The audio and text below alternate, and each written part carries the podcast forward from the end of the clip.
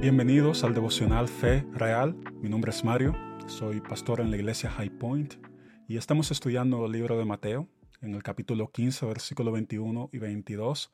Estoy utilizando la nueva Biblia las Américas. Primero, oremos. Padre Celestial, ayúdanos a conocerte más y a verte con claridad a través del texto de hoy. Háblanos, estamos escuchando.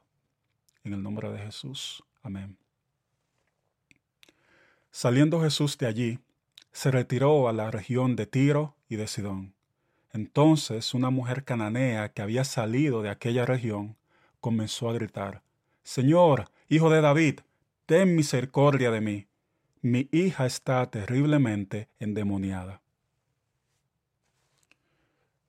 Después de caminar sobre el agua, Jesús se va a la tierra de Genezaret. Esto es una región que estaba o está al norte de Nazaret, cerca del mar de Galilea. Y su fama era tan grande que la gente lo reconoció, y corrieron la voz de que Jesús estaba cerca de esa zona. Aquellos que tocaron tan siquiera el borde de su manto fueron sanados. Así que es tan maravilloso lo que el Señor puede hacer cuando nos acercamos a Él. Bien, entonces la región de Tiro y de Sidón era un territorio pagano en los tiempos del Antiguo Testamento. Sidón era la ciudad de Jezabel, era el territorio de los fenicios. Así que si quieres saber más sobre la historia de este territorio y sobre quién era Jezabel, eh, te animo a que leas Primera de Reyes desde el capítulo 16 al 19. Esta es una mujer, Jezabel no era una mujer buena y en realidad era enemiga del pueblo de Dios, no era fácil. Y en esa misma región, el profeta Elías fue enviado a resucitar a el hijo de una viuda y también a dar un milagro de comida a una mujer que estaba en el punto de la muerte. Hoy en día, esta región queda en el país de el Líbano. Pero bien, ¿qué significa todo esto? ¿Y qué revela el texto acerca de Dios? Me revela que Jesús es el Señor de señores y el Rey de todas las naciones.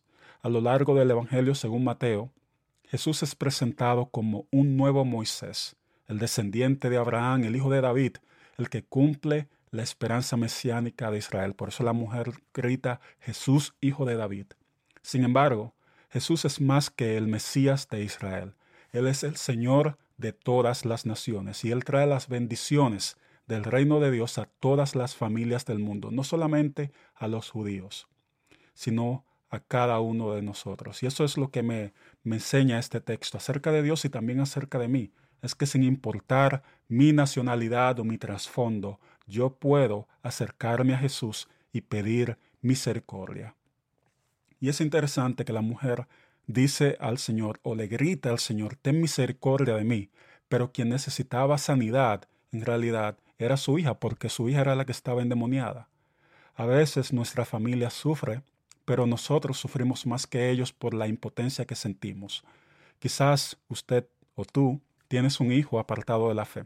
Quizás es una hija rebelde que anda en malas compañías o puede ser un hermano, un familiar, un tío, un abuelo, una persona bien querida que está enferma. Entonces vienes a la presencia de Dios y pides misericordia porque tú también está sufriendo al igual que ellos. ¿Qué debo hacer entonces? ¿Cómo debo de responder a, a la luz del sacrificio de Cristo por mí?